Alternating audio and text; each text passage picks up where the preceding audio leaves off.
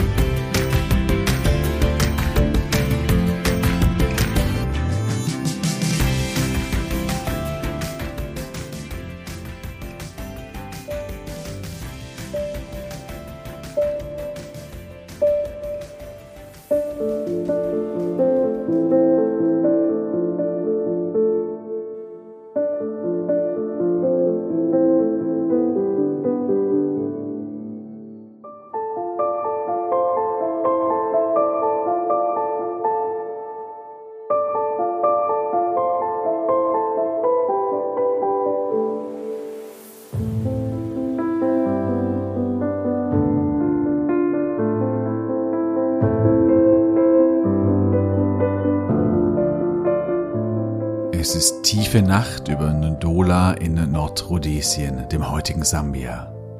Die Nacht vom 17. auf den 18. September 1961. Alles ist still über der Stadt und dem weiten Urwald, der sie umgibt. Nur ein Propellergeräusch stört die Stille. Von Norden nähert sich ein Flugzeug, weiß schimmert sein Bauch im Mondlicht. Es ist im Sinkflug und steuert den Flughafen von Ndola an, wo es landen möchte. Wenige Stunden zuvor ist es in Leopoldville, der Hauptstadt des Kongo, gestartet. Am Steuer der erfahrene schwedische Kapitän Per Hallonquist. Er lässt die Räder ausfahren, der Tower von Dola meldet sich, euer Flugzeug in Sicht, sinken, bestätigen. Doch das Flugzeug landet nicht. Es fliegt über den Flugplatz hinweg. Augenzeugen berichten später, dass sie das Flugzeug gesehen hätten, wie es über den Flughafen fliegt, dass sie dann ein grelles Licht ähnlich einer Explosion wahrgenommen hätten und dann nichts mehr. Manche Augenzeugen sagen aus, dass sie noch ein zweites Motorengeräusch gehört hätten, das eines schneller fliegenden Flugzeugs. Außerdem, dass es nicht nur eine Explosion gegeben hätte, sondern sie zuvor ein anderes Licht gesehen hätten. Das Licht wie von Schüssen. Das Flugzeug jedenfalls stürzt etwa 20 bis 30 Kilometer von der Landebahn entfernt ab. Die Flügel rasieren die Bäume des Urwalds ab, dann kracht es in einem grellen Feuerball auf dem Boden. Die Insassen sterben beim Aufprall oder verbrennen in der Gluthitze des Feuers. Nur einer wird überleben. Zunächst sucht niemand nach dem Flugzeug. Erst am nächsten Tag gegen Nachmittag kämpft sich ein Suchtrupp zum Wrack vor. Neben den Wrackteilen liegen überall Gegenstände aus dem Flugzeug verteilt.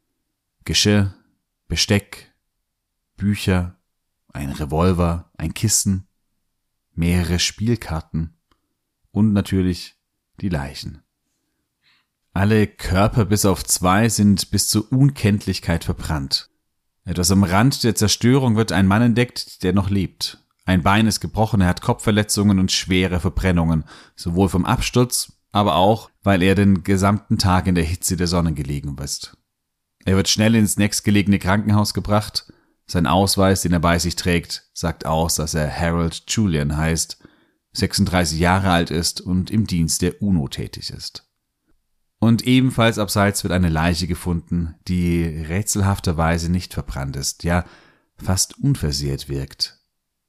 Die blauen Augen sind geöffnet, um ihn herum liegen viele Spielkarten. Eine liegt auf seinem Körper, das Pick Ass. Es ist Doc Hammarskjöld, niemand Geringeres als der Generalsekretär der Vereinten Nationen. Dag Hammarskjöld ist mit Sicherheit einer der herausragenden schwedischen Politiker, die Schweden überhaupt nur hervorgebracht hat im Lauf seiner Geschichte. Zumindest wenn man die internationale Perspektive betrachtet. Der Kammerhöld wurde 1905 am 29. Juli in Jönköping geboren und ja, wie gesagt, er starb in der Nacht vom 17. auf den 18. September 1961 in Ndola in Nordrhodesien, dem heutigen Sambia. Seit 1953 war er Generalsekretär der UN, der Vereinten Nationen, und gestorben ist er bei diesem Flugzeugabsturz, das bis heute große, große Rätsel aufwirft. Es ist bis heute ungeklärt, warum das Flugzeug abgestürzt ist. Es gibt natürlich viele, viele verschiedene Theorien. Und wer ein Freund von Verschwörungstheorien ist, der kommt bei dieser Geschichte voll auf seine Kosten. Und um diese Geschichte von äh, Dag Hammarskjöld, wie gesagt, einem der herausragenden schwedischen Politiker, einer der wichtigsten, größten Figuren des schwedischen Internationalen auch, um die soll es heute gehen, um äh, Dag der 1961 posthum den Friedensnobelpreis auch noch erhielt. Ja, wir sind damit anfangs durchaus noch in Schweden, denn äh, Dag Leben beginnt natürlich in äh, Schweden ab. Wir werden dann äh, später in die weite Welt nach New York, dort wo die Vereinten Nationen sitzen, wandern. Wir werden vor allen Dingen auch in den Kongo reisen. Das heißt, es wird natürlich eine schwedische Folge bleiben, denn Dag Hammarskjöld ist Schwede. Es wird auch einiges in Schweden spielen, aber wir suchen auch die weite Welt auf. Und damit begrüße ich dich bei dieser weiteren Folge von Elchkuss, dem Podcast für Schweden. Mein Name ist Jo und ich freue mich sehr, dass du heute wieder dabei bist.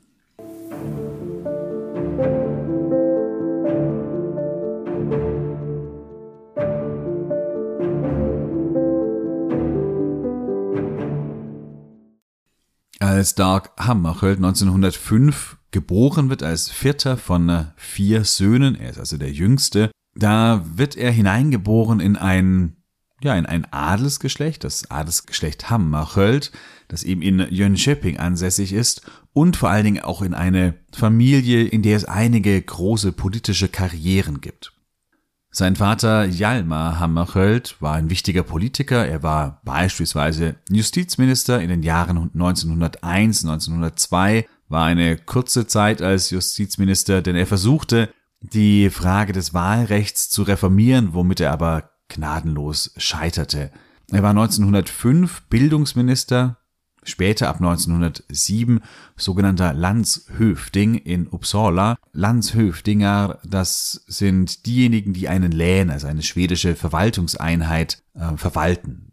Ähnlich wie in Deutschland ein Ministerpräsident, mit dem großen Unterschied, dass die Lands deutlich weniger Befugnisse haben als bei uns die Bundesländer. In den Jahren 1914 bis 1917 wird er sogar Ministerpräsident, also der erste Mann nach dem König in Schweden. Seine Regierungszeit ist äh, relativ konservativ geprägt. Er tritt im Krieg, das ist die Zeit des Ersten Weltkrieges, eher deutschfreundlich auf. Also er versucht eine Neutralitätspolitik zu fahren. Damit beginnt er vielleicht auch diese lange Tradition der schwedischen Neutralität auch in den beiden Weltkriegen. Aber Neutralität funktioniert immer nur, auch im Zweiten Weltkrieg wird das später so sein, wenn sich Schweden relativ deutschfreundlich verhält oder Deutschland Zugeständnisse macht. Und so handelte eben auch Hjalmar Hammarskjöld. Der war hier auch nicht sonderlich flexibel und das sorgt immer wieder für Versorgungsengpässe. Beispielsweise soll es 1917 zu einem Handelsabkommen mit Großbritannien kommen, aber aufgrund eben seiner strikten Neutralitätspolitik lässt er dieses Handelsabkommen platzen. Es kommt zu Versorgungsengpässen, auch zu Hunger. Er erhält den nicht ganz so freundlichen Beinamen Hungerhöld. Daraufhin muss er dann auch zurücktreten. Hjalmar Hammarskjöld war auch Mitglied der Svenska Akademien, also die Akademie, die immer den Literaturnobelpreis Träger heraussucht, nominiert und bestimmt. Ja, und auch die Mutter kommt aus einer Familie, die nicht ganz so politisch erfolgreich oder die ganz großen Posten einnimmt, wie jetzt beispielsweise Hjalmar Hammarskjöld, aber ihr Vater ist immerhin der Leiter der königlichen Gefängnisbehörde. Also auch hier jemand, der durchaus in den höheren politischen Rängen arbeitet. Ja, der kleine Dag Hammarskjöld ist gerade zwei Jahre alt, als die Familie nach Uppsala umzieht, wo eben der Vater Landshöfding wird. Und die Dienstwohnung dieses Landshöfding, die ist im Schloss von Uppsala. Das Schloss ist sehr idyllisch auf einer Anhöhe über der Stadt gelegen. Hinter dem Schloss, da schließt sie dann der botanische Garten an.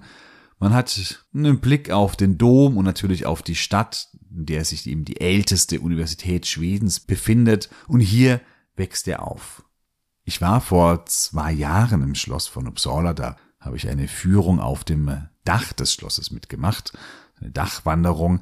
Und wenn man hier die Treppen in einem Turm nach oben geht, da kommt man irgendwann mal an der Eingangstür vorbei. Da ist auch noch eine kleine Plakette angebracht, dass hier eben Jalmar und Dag Hammarskjöld lebten. Ja, aber die Kindheit eine solch einer Wohnung, wenn man im Schloss aufwächst, äh, der Vater ist sehr häufig verreist und irgendwo unterwegs. Er hat zwar drei Brüder, Dark, aber die sind alle deutlich älter. Der zweitjüngste Sohn ist immerhin fünf Jahre älter als Dark. Und das heißt, er wächst eigentlich relativ einsam auf und hat damit aber auch viel Zeit, sich mit sich selbst zu beschäftigen oder eben muss selber Beschäftigungen suchen. Seine Kindheit ist weniger von Spiel, von Abenteuer oder ähnlichem geprägt, sondern äh, eher, ja, eher so ein bisschen intellektuell. Er beginnt sehr früh Pflanzen zu sammeln, sie zu trocknen, zu pressen, Schmetterlinge ebenfalls, auch sammelt er ausgestopfte Tiere. Sein großes Vorbild ist dabei Karl von Linné, der ja auch in Uppsala wirkte und der der erste war, der die Pflanzen ja sehr stark kategorisierte. Die Lehrerin an der Privatschule, wo er dann später zur Schule gehen wird, die schreibt, dass es eine Freude sei, mit einem so wissbegierigen Jungen zusammenzuarbeiten. Ja, Dag Hammarskjöld, er beobachtet wahnsinnig viel. Also nicht nur diese Pflanzen und Tiere, die er dann auch sammelt, sondern auch die Natur an sich, den Menschen, das Leben, macht sie da schon ganz, ganz früh Gedanken. 1923 macht er dann sein Abitur, das Studenten, mit herausragenden Noten. Also er ist auch durchaus auch, was die Noten angeht, ein großer Überflieger.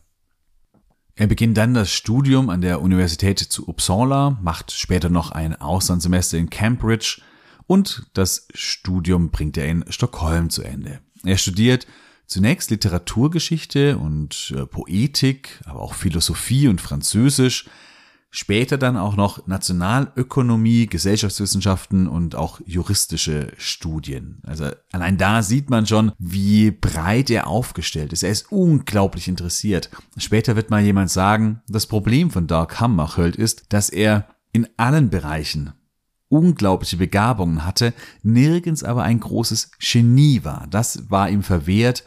Er war einfach also eben kein Genie, kein Universalgenie, wie es vielleicht ein Goethe oder ein Leonardo da Vinci waren. Er war überall gut, überall vielleicht auch sehr gut, sehr breit aufgestellt, aber dadurch natürlich auch ging seine Interessen in alle möglichen Richtungen. Dennoch war die politische Karriere irgendwann mal auch so ein bisschen vorprogrammiert. Vielleicht nicht die ganz große, die war nicht vorprogrammiert, aber dass er in der Politik, auch in der politischen Verwaltung Fuß fasst, das wird sehr, sehr schnell deutlich. Denn er promoviert dann später in Nationalökonomie und schon während der Promotion arbeitet er als Sekretär beim Sozialinstitut und dort beteiligt er sich an Studien zur Arbeitslosigkeit. Das ist dann auch ein Teil oder das geht dann auch in seine Promotionsschrift in seine Dissertation ein. Die Promotion, die verteidigt er 1933 und man sagt, er sei der erste Ökonom gewesen, der bei der Verteidigung keinen Frack getragen habe. Also durchaus auch ein bisschen modern und revolutionär, wobei er eigentlich gar nicht so ein moderner Mensch war. Da komme ich später noch darauf zurück. Er war eher konservativ geprägt, aber hier eben zum ersten Mal ohne Frack. Ja, ab 1932 ist er auch noch im Finanzministerium tätig und von 1935 bis 1941 ist er Sekretär bei der Reichsbank. Dort arbeitet er sehr eng mit dem damaligen Reichsbankchef Ivar Roth zusammen, der ihn dann später auch sehr stark befördert. Und zugleich wird er eben auch Sekretär im Finanzministerium. Das heißt, das ökonomische, finanzielle, politische, das sind so seine großen Steckenpferde. Bald bekommt er auch schon wichtige internationale Aufträge. 1944 ist er Delegat in Wirtschaftsverhandlungen mit Großbritannien und den USA. Von 1948 bis 1953 ist er Teil der Delegation der OEEC, der Organization for European Economic Cooperation. Die wird wichtig, weil er hier plötzlich auf die ganz große internationale Bühne tritt. Die OEEC, die ist vor allen Dingen dafür verantwortlich, dass die Verteilung der Gelder des Marshallplans, mit dem vor allen Dingen die USA das Nachkriegseuropa wieder aufbauen wollten. Hier sind enorme Geldsummen geflossen und eben für die Verteilung, für die ganze Organisation war eben die OIIC verantwortlich und Doc Hammarskjöld war hier ein wichtiger Teil zumindest der schwedischen Delegation und er machte hier so ein bisschen international auch auf sich aufmerksam. Zugleich war er aber auch Mitglied in der schwedischen Regierung. Er war von 1949 bis 51 Kabinettssekretär im Außenministerium. Und das waren sozialdemokratische Regierungen. Er hatte durchaus auch Nähen zur Sozialdemokratie, war aber nie Mitglied in der Sozialdemokratischen Partei. Vor allen Dingen, was er mit großen Sympathien innerhalb der Sozialdemokratie begleitete, das waren all die, diese Verteilungs- und Gerechtigkeitsfragen. Und das ist etwas, was ihm auch später als UN-Generalsekretär wahnsinnig am Herzen liegt, dass er merkt, die Verteilung innerhalb der Gesellschaft von Reichtümern, von Gelder, von Möglichkeiten, die ist so dermaßen ungleich, damit entstehen große Ungerechtigkeiten innerhalb eines Landes, aber auch weltweit gesehen. Das ist etwas, was ihn sehr beschäftigt hat und da findet er durchaus Nähen zu den Sozialdemokraten. Ganz grundsätzlich ist er aber eher konservativ geprägt. Da spielt sicherlich seine Prägung durch den Vater mit hinein. Er ist auch ein sehr religiöser Mensch und damit fremdelt er natürlich auch immer mal wieder mit den Sozialdemokraten. Aber das ist vielleicht das Spannende bei Dark Hammarskjöld. Er hat Nähen zur Sozialdemokratie, obwohl er eher konservativ ist. Und das beschreibt ihn vielleicht sehr, sehr gut, denn er ist jemand, der immer so die Balance sucht zwischen den Lagern, also zwischen dem konservativen und dem eher linken sozialdemokratisch-progressiven Lager, der die Balance zwischen altem, traditionellem und aber auch dem Neuen sucht der durchaus fortschrittlich eben eingestellt ist, der auch den Ausgleich zwischen oder die Balance zwischen Kapitalismus und Sozialismus sucht, der nicht sagt, das eine ist das einzig wahre. Und gerade in dieser Zeit nach dem Zweiten Weltkrieg, wo der Kalte Krieg auf seinen ersten großen Höhepunkt zusteuert. Da gab es ja ganz klar diese Lager. Und zwar nur das westliche Lager oder nur das sowjetische Lager, vor allen Dingen das äh, sozialistische Lager. Und es gab eigentlich nichts dazwischen. Man musste sich entscheiden. Da Hammarskjöld, der suchte die Position dazwischen. Er suchte den Ausgleich, die Balance. Man könnte vielleicht sagen, er war damit ein richtiger Lagom-Schwede der immer den Ausgleich sucht, die goldene Mitte. Aber genau das, solch eine Position in solchen schwierigen, politisch extrem aufgeheizten Zeiten zu suchen und auch zu vertreten, das ist sehr, sehr schwierig und das macht natürlich auch viele Feinde. Aber dazu kommen wir später. Dag Hammarskjöld ist ein, ein besonderer Politiker. Das kann man, glaube ich, absolut so sagen. Denn er war auch ein großer Kulturmensch und auch ein ganz großer Naturmensch. Und was er hier alles machte, das ist, ähm, das ist schon bemerkenswert. Neben ja all diesen politischen oder administrativen Tätigkeiten, wo er auch unglaublich viele Dinge macht. Also er war ein, ein Workaholic und arbeitete oft schon früh morgens, ging er schon zur Arbeit, um viele Dinge eben schon abzuarbeiten. Und gleichzeitig hat er ein großes kulturelles Interesse.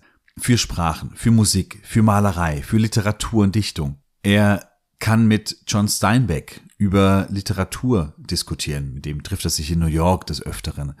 Er wird 1954 Mitglied der Svenska Akademien. Nachdem sein Vater gestorben ist, tritt er quasi die Nachfolge seines Platzes in der Svenska Akademien an und ist damit eben auch verantwortlich für die Auswahl der Literatur-Nobelpreisträger.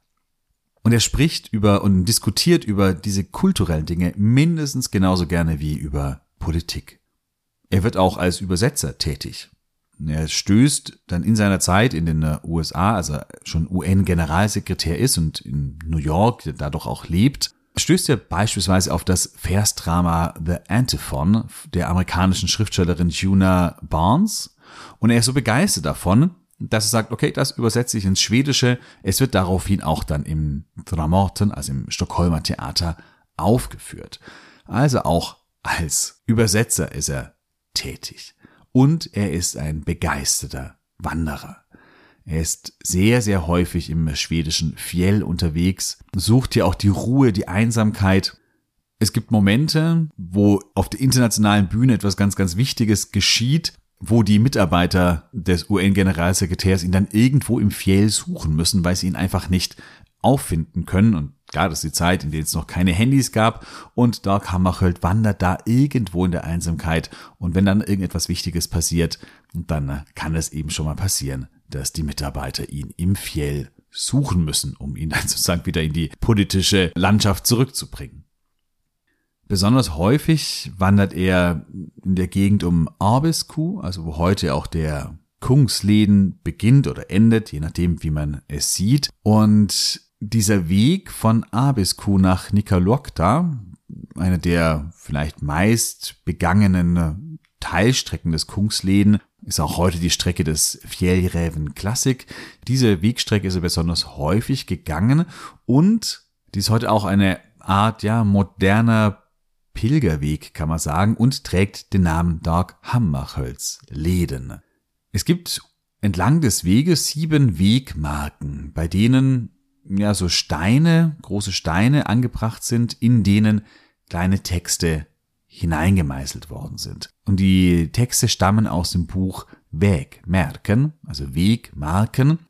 Nach seinem Tod wurde bei ihm so eine Art, ja, so eine Art Tagebuch gefunden, wobei es kein richtiges Tagebuch war, sondern eher eine, eine Sammlung von Sinnsprüchen, von Überlegungen, von Aphorismen, gar nicht politisch geprägt, sondern wo er ja eher so allgemein übers Leben nachdenkt, über das Menschsein nachdenkt. Und diese Sinnsprüche, Aphorismen, die wurden dann eben posthum im Buch Wegmerken, Wegmarken veröffentlicht. Ein sehr, sehr spannendes Buch, wo man einfach durchblättern kann und immer wieder auf ja, interessante Überlegungen stößt. Und sieben solche Überlegungen, die sind eben auf diesem Hammerhölzläden, also diesem modernen Pilgerweg von Arbisku nach Nikaluokta zu finden. Da stehen dann zum Beispiel Sprüche wie nur der verdient Macht, der sie täglich rechtfertigt. Oder Einsamkeit ist keine zum Tode führende Krankheit, aber wird sie nicht erst durch den Tod überwunden? Und wird sie nicht schwerer, je näher wir dem Tod kommen?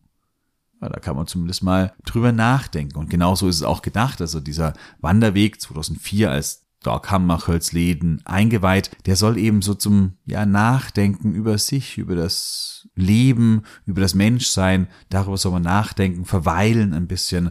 Und genau, deswegen gibt es hier einen modernen Pilgerweg. Er schrieb grundsätzlich des Öfteren Doc Hammarskjöld, Schon während seines Lebens, als er noch lebte, brachte er beispielsweise ein Buch heraus von Sarek til Harveng und darin da ja beschreibt er oder sind verschiedene Texte versammelt, wo es eben über das Wandern im Fjell geht, seine Erfahrungen, seine Gedanken, was er dabei von mitnimmt. Auch das ein sehr spannendes Buch von Sarek til Harveng. Dag Hammarskjöld war aber nicht nur begeisterter Wanderer, er war auch in leitender Funktion bei STF, also Svenska Turistföreningen, die zum Beispiel für die, für das Netz an äh, Berghütten im Fjell ja verantwortlich sind. Dort war er ebenfalls in leitender Funktion tätig. Das heißt, man merkt schon, er ist wirklich auf ganz vielen Feldern unterwegs. Natur, Kultur, Politik.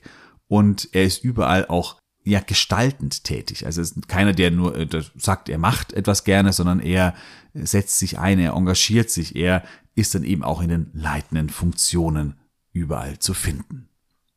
Und er macht Karriere, aber der ganz große Karriereschritt, der kommt am 31. März 1953.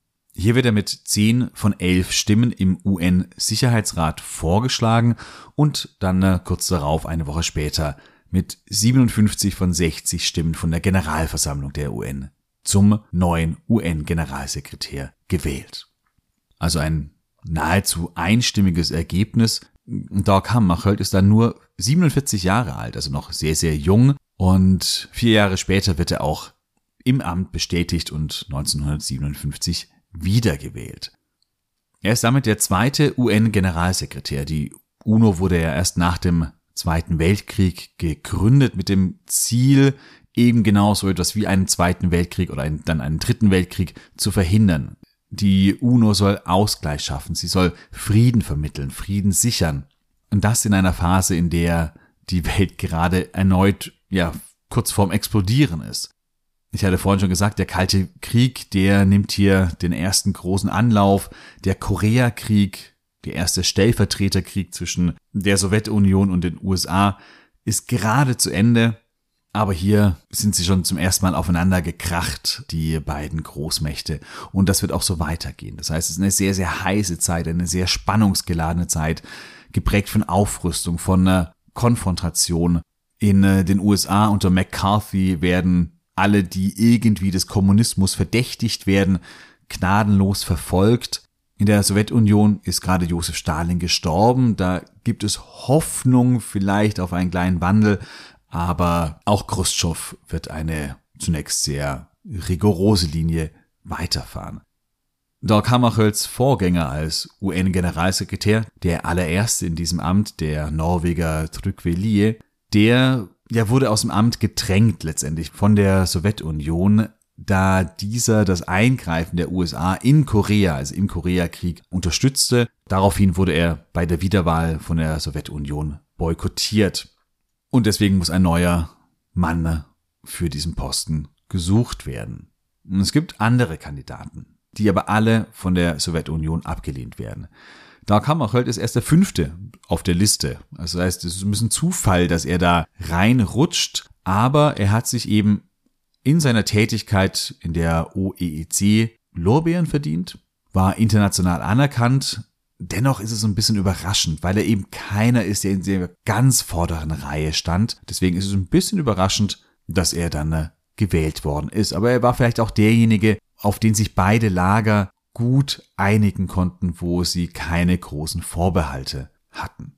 Bei der Amtsübergabe sagt Trygve also der Vorgänger der Norweger, zu Dag Hammarskjöld, Dag Hammarskjöld, sie übernehmen den unmöglichsten Auftrag der Welt. Ja, das ist schon mal so eine erste Hypothek. Es ist vielleicht wirklich ein unmöglicher Auftrag als UN-Generalsekretär, wenn man Frieden vermitteln soll, wenn man Frieden stiften, Frieden sichern soll, wenn eben viele andere Mächte genau das nicht im Sinn haben. Ich glaube, auch dem heutigen UN-Generalsekretär Guterres geht es da ganz, ganz ähnlich. Dag Hammarskjöld hat aber durchaus auch erste Erfolge. Er schafft es beispielsweise auf ja, in sehr stiller Weise. Also er ist prinzipiell ein Mann der stillen Diplomatie. Also er verhandelt hinter den Kulissen sehr viel und versucht hier Arrangements zu finden, Kompromisse zu finden. So gelingt es ihm beispielsweise 1955 17 US-amerikanische Piloten, die während des Koreakriegs gefangen genommen worden sind und mittlerweile in chinesischer Gefangenschaft sind, freizubekommen. Das ist so ein erster großer Erfolg. Es gibt auch komische Momente in seiner Karriere. Beispielsweise muss er Fidel Castro, also den äh, kubanischen Revolutionsführer, der sich ja auch Ende der 50er Jahre an die Macht putscht in Kuba, als dieser bei der UN-Vollversammlung nach New York reist, will er eigentlich im Garten des UN-Gebäudes zelten und übernachten und es bedarf einiger Überredung des UN-Generalsekretärs, dass Fidel Castro doch bitte ein Hotel nehmen soll. Also auch solche eher komischen Momente gibt es.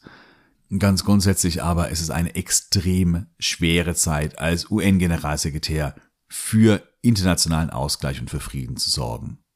Neben dem Kalten Krieg und dem großen Misstrauen dieser beiden Lager gegeneinander sind es vor allen Dingen die Unabhängigkeitsbestrebungen und auch Kriege in vielen Kolonien. Nach dem Zweiten Weltkrieg lösen sich die großen Kolonialreiche, vor allen Dingen von Frankreich und von Großbritannien, nach und nach auf. Es gibt heftige Kriege, beispielsweise in Algerien und dann auch später im Kongo, was für Doug Hammarskjöld eben ein ganz, ganz entscheidender Schauplatz werden wird. 1956 gibt es die Suez-Krise. In der kann Dark Hammarskjöld relativ erfolgreich vermitteln und handeln. Er scheitert aber auch im gleichen Jahr beispielsweise beim Aufstand in äh, Ungarn, wo es einen Volksaufstand gegen das kommunistische Regime und die, die Unterdrückung und auch den sowjetischen Einfluss gibt, der wird brutal und blutig niedergeschlagen. Auch hier versucht Dark Hammarskjöld zu vermitteln, er scheitert damit aber. Es ist eine Zeit, in der es eine Revolution im Irak gibt, als König Faisal ermordet wurde, 1958, oder eben, was ich vorhin schon gesagt habe, auch in Kuba wird eine Revolution durchgeführt unter Fidel Castro im Jahr 1959. Also sehr, sehr viel Unruhen, unruhige Zeiten im Zeichen des Kalten Krieges. Und hier muss jetzt eben Dark Hammarskjöld irgendwie agieren. Khrushchev, der sieht Hammarskjöld mehr und mehr nur als Agenten des Westens. Und er versucht immer mehr gegen ihn zu agitieren, versucht ihn auch ja, zum Rückzug zu drängen. 1960 klagt er ihn auf der Vollversammlung dafür an, dass er quasi nur ein Agent des Westens sei. Er fordert den Rücktritt des Generalsekretärs. Hammarskjölds Antwort darauf ist vielleicht einer seiner größten Momente. Er sagt, es ist nicht die Sowjetunion oder irgendeine andere Großmacht, die den Schutz der UN braucht. Es sind alle anderen Länder. Daraufhin bricht ein großer, großer Applaus aus, ein stehender Applaus, den er hier bekommt, vor allen Dingen ihm von all den kleinen Ländern, die den Schutz der UN benötigen vor den Zugriffen quasi der Großmächte. Die einzige Delegation, die nicht applaudiert, das ist die sowjetische. Und weiter sagt Hammarskjöld, es ist sehr leicht zurückzutreten. Es ist weniger leicht zu bleiben. Es ist sehr leicht, sich den Wünschen einer Großmacht zu beugen. Es ist schwerer, sich dem zu widersetzen. Ja, das versucht er. Er versucht nicht eben Handlanger einer Großmacht zu werden. Sowohl die Sowjetunion als auch die USA versuchen natürlich ständig ihren Einfluss auf die UN irgendwie auszuspielen. Doc Hammarskjöld, er versucht zu vermitteln. Und genau das macht ihn aber auch zum großen Feindbild. Und genau das wird später sicherlich auch dazu führen, dass er eben einen ja, einen sehr plötzlichen Tod stirbt. Entscheidend wird hier die Situation im Kongo werden. Hier in der Kongo-Krise, die 1960 ausbricht, gerät er völlig zwischen die Fronten zwischen Ost und West. Aber er gerät auch unter andere Interessen oder unter die Räder von anderen Interessen, vor allen Dingen unter die Räder der mächtigen Bergbauindustrie und unter die Räder der früheren Kolonialmächte. Und in diese Kongo-Krise, da möchte ich jetzt ein bisschen genauer einsteigen. Da braucht man ein bisschen Hintergrund, was denn eigentlich im Kongo passiert ist, um dann die Situation zu verstehen, in die hier Dark Hammarskjöld hineingerät. Und der Kongo ist seit 1885 belgische Kolonie. Sie war zunächst ja so eine Art Privatbesitz des belgischen Königs Leopold II. Und was er hier durchführt in seiner Kolonie, die er quasi als Privatbesitz betrachtet, das ist eines der brutalsten Kolonialregimes überhaupt. Also prinzipiell waren wohl alle Kolonialherren immer brutal, aber was in äh, Belgisch-Kongo ablief, das ist an Grausamkeiten, an Brutalität kaum mehr zu überbieten. Die Kolonie wird ausgebeutet und zwar rigoros. Es sind vor allen Dingen Gummi, also Kautschuk und Elfenbein. Gerade die Nachfrage nach Gummi steigt Ende des 19. Jahrhunderts enorm an und das kann man eben in äh, Kongo abbauen. Es ist aber kein Handel, der hier betrieben wird, sondern es ist eine reine Plünderung. Die Menschen werden brutal unterworfen, sie müssen Kautschuk abbauen. Wer nicht genügend liefert, dem werden durchaus die Hände zertrümmert oder manchmal sogar gleich abgehackt. Menschenrechtsverletzungen, Massenmorde sind an der Tagesordnung. Und das bleibt natürlich auch international nicht ganz unbemerkt. 1906 kommt es zu einer Untersuchung durch das belgische Parlament, das hier wissen will, was passiert hier denn eigentlich in dieser königlichen Kolonie. Und dabei wird festgestellt, dass die Gier nach Rohstoffen und dieses brutale Besatzungsregime die Bevölkerung im Kongo halbiert hat. Also von 1885 bis 1906, das sind gerade mal 20 Jahre, wurde die Gesamtbevölkerung des Kongos halbiert. 1908 übernimmt das Land Belgien die koloniale Führung. Das heißt, die Kolonie bleibt belgisch, aber sie ist nicht mehr im Privatbesitz des Königs. Der schonungslose Raubbau an den Rohstoffen, der wird aber weiter betrieben. Führend sind dabei vor allen Dingen zwei Unternehmen, einmal Société Générale und dann, und dieses zweite Unternehmen, das wird noch wichtig werden, Union Minière du Haut Katanga. Dieses Unternehmen ist vor allen Dingen in der südöstlichen Region Katanga, also eine Teilprovinz von Kongo, tätig. Und diese Region Katanga, die ist besonders rohstoffreich. Und sie wird mehr oder weniger selbstständig von diesem Unternehmen geführt. Das heißt, die bauen sich hier so eine Art, ja, Privatreich auf mit eigener Armee, mit eigenen Sicherheitsvorkehrungen und sie herrschen hier mehr oder weniger, ja, ungehindert. Wichtig wird die Region Katanga auch für die USA, als Uran entdeckt wird und abgebaut wird. Nahezu das komplette amerikanische Atomprogramm, das Manhattan-Projekt, ist eigentlich äh, oder wird von Uran aus dieser Region Katanga beliefert. Das heißt, die westlichen Mächte, nicht nur Belgien, sondern auch beispielsweise die USA, haben ein großes Interesse an dieser Region. Weit weg von Katanga, der Kongo ist ein riesiges Land, ähm, befindet sich Leopoldville, die Hauptstadt des Kongos, am Unterlauf des mächtigen Flusses, der ebenfalls Kongo heißt. Das ist der tiefste und am schnellsten fließende der Welt, wirklich ein großer, mächtiger Strom, der hier sich durch den gesamten Kongo hindurchzieht. Nach dem Zweiten Weltkrieg, habe ich vorhin schon gesagt, gibt es eigentlich in allen Kolonien, die es zum damaligen Zeitpunkt noch gibt, Selbstständigkeitsbewegungen, die teilweise in sehr, sehr blutige Kriege münden.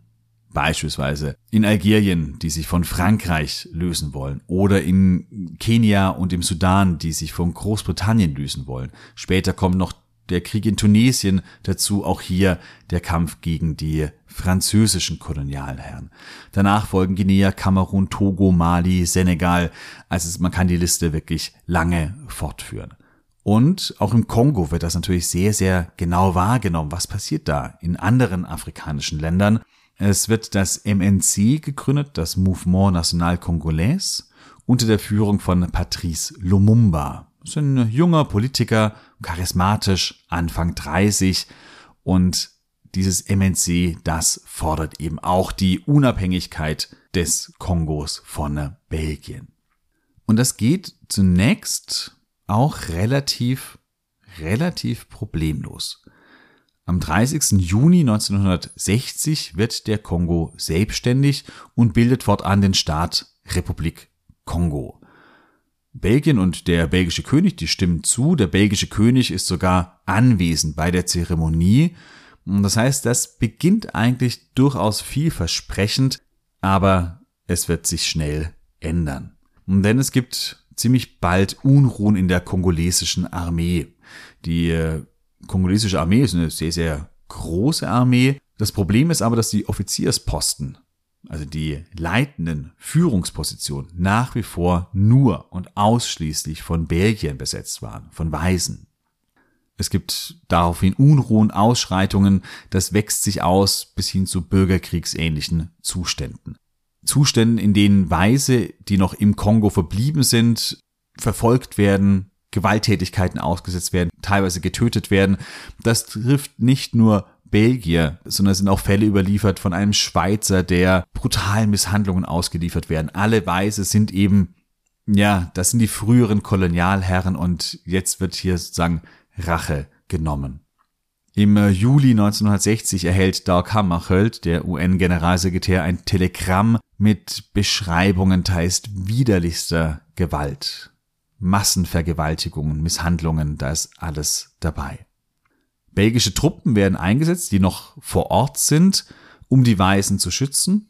Viele retten sich nach Katanga, das nach wie vor ja so einen Sonderstatus inne hat, weil hier die Truppen die Union Minière aufgebaut hat, ja, eigentlich dieses Land aus dem Kongo heraushalten. Das heißt, das hat so, eine, ja, so einen Sonderstatus. Und viele retten sich, also viele Weise retten sich eben nach Katanga.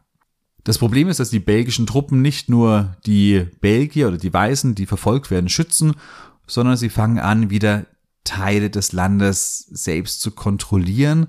Das facht natürlich wiederum die Proteste und die Unruhen noch weiter an. Im Juli 1960 erklärt sich die Provinz Katanga dann unter der Führung von Moïse Chombe selbstständig.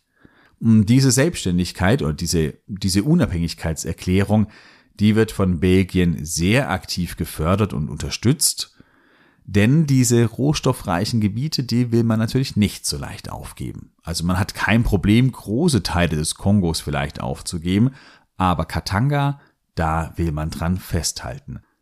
Katanga ist aufgrund der Rohstoffe die reichste Provinz des Landes. Ohne Katanga kann auch der Kongo eigentlich nicht überleben. Das heißt, der Kongo muss natürlich danach schauen, dass Katanga Teil des Landes bleibt und deswegen gegen diese Unabhängigkeitserklärung auch ankämpfen. Das ist eine eigene, ganz klare, zwingende Logik. Und das ist der Beginn der Kongo-Krise. Katanga erklärt sich unabhängig, der Kongo will aber, dass Katanga beim Kongo bleibt. Die Truppen in Katanga, die stehen offiziell unter der Führung von Chombe, Finanziert sind sie aber zum großen Teil von eben den Grubenunternehmen, vor allen Dingen von Union Minière, und die haben einen sehr, sehr großen Einfluss auf die Militärführung. Zudem wird eine Söldnerarmee aufgebaut. Da werden aktiv in Europa ja, Söldner rekrutiert. Das sind sehr häufig rechtsextreme Verbrecher, verurteilte Verbrecher, die hier angeworben werden, rekrutiert werden und dann quasi im Kongo oder beziehungsweise in Katanga eingesetzt werden. Ja, der Kongo oder Lumumba, also die Regierung des Kongos, die fordert nun in dieser Situation von den Vereinten Nationen eine Friedenstruppe. Und die UN schickt auch Soldaten. Man merkt hier, da droht ein Bürgerkrieg und deswegen entscheidet sich die UN unter der Führung von Dag Hammarskjöld eine Friedensmission im Kongo einzusetzen. Und damit wird eben dieser Konflikt, dieser regionale Konflikt im Kongo zu einem großen Konflikt und Dark Hammarskjöld beziehungsweise die UN und damit Dark Hammarskjöld, die werden hineingezogen. Dieser Konflikt, diese Kongo-Krise, die wird Dark Hammarskjöld fortan extrem umtreiben, sehr beschäftigen und ja, sie wird sein Schicksal auch besiegeln. Wie es da weitergeht, wie es zum Tod von Dag Hammarskjöld in dieser Region kommt und welche Erkenntnisse man heute über diesen Tod hat, all das folgt in der nächsten Woche. Das ist ein sehr umfassendes Thema, ein spannendes Thema, eine spannende Geschichte. Da muss ich das Thema auf zwei Episoden aufteilen. Genau in der nächsten Woche geht es dann weiter mit Dark Hammarskjöld Teil 2 und wie gesagt, Verschwörungstheorien heutzutage, da gibt es viel, viel unglaublichen Mist. Wenn man aber in die Zeit des Kalten Krieges zurückschaut, dort wird man auf einige Geschichten stoßen, die ja die wirkliche Verschwörungstheorien sind, ähm, wo es wirklich Verschwörungen gab und ja auch bei Dark Hammarskjölds Geschichte werden wir auf einige solche Dinge stoßen, wo viele, viele Mächte am Werk sind mit unterschiedlichen Interessen und das alles dann aber in der nächsten Woche, wenn es weitergeht, mit einem der größten schwedischen Politiker, internationalen Politiker überhaupt. Ich wünsche dir eine wunderschöne Woche. Áreas a pró. Vieš.